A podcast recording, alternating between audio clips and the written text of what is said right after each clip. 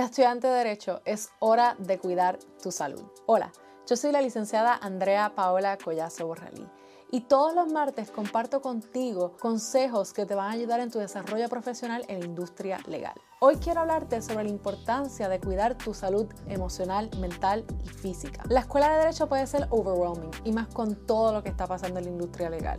Esto crea incertidumbre y esa incertidumbre va a afectar tu motivación, tu estado de ánimo, tus relaciones, tu desempeño y muchísimo más. Por eso quiero compartir contigo hoy cinco consejos que te van a ayudar a manejar tu salud. Primero, crea conciencia.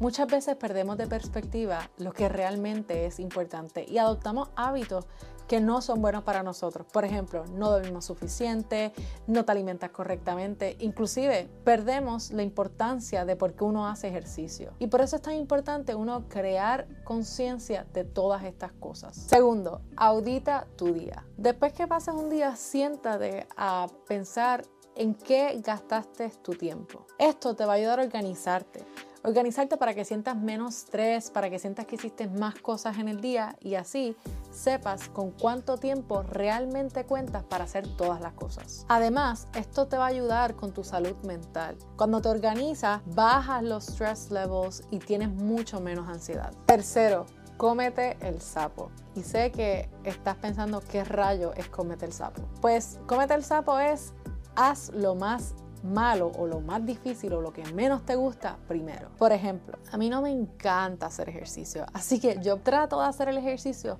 justo cuando me levanto. Esto permite que yo haga eso y salga de eso y no tenga que volver a pensar en eso en todo el día. ¿Verdad? Es algo que me cuesta trabajo, pero yo sé que es bueno para mi salud, tanto física como emocional y mentalmente. Así que procura hacer esa cosa que te cuesta un poquito más rapidito cuando te levantas o temprano en el día y así puedes seguir haciendo todas tus otras cosas en el día normal.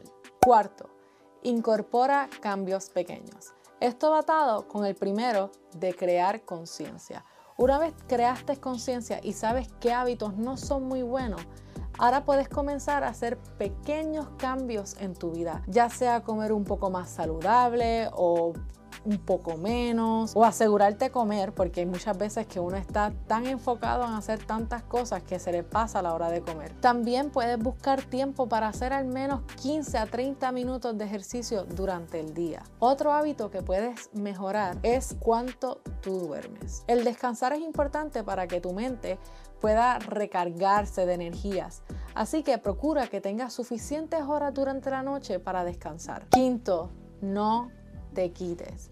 Ya sea que empezaste a comer un poquito mejor, o estabas haciendo ejercicio, o estabas meditando, o tomando tiempo para ti, y ese día no lo pudiste hacer, no importa, no te quites. Recuerda que mañana es un nuevo día y puedes volver a comenzar. Si te gustó este video, dale like y suscríbete. Y déjanos saber en los comentarios qué otros consejos para cuidar tu salud nos recomiendas. Nos vemos la próxima.